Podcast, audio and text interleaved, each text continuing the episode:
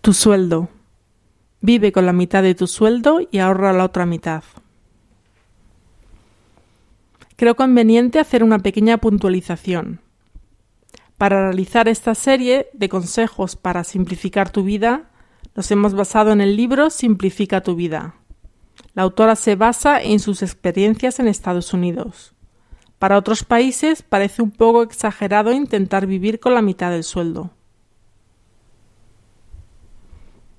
Estamos inmersos en una sociedad en la que el consumismo está instalado en nuestras vidas y parece que no se irá, a menos que lo expulsemos.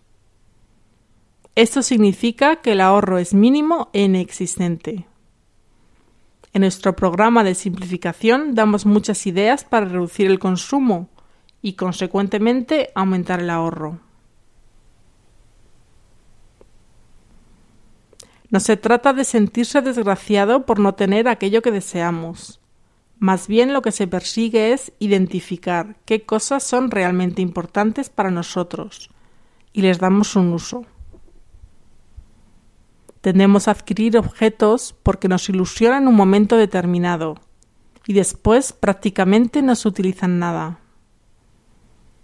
Otras veces suplimos algunas carencias, generalmente de autoestima, yendo de compras.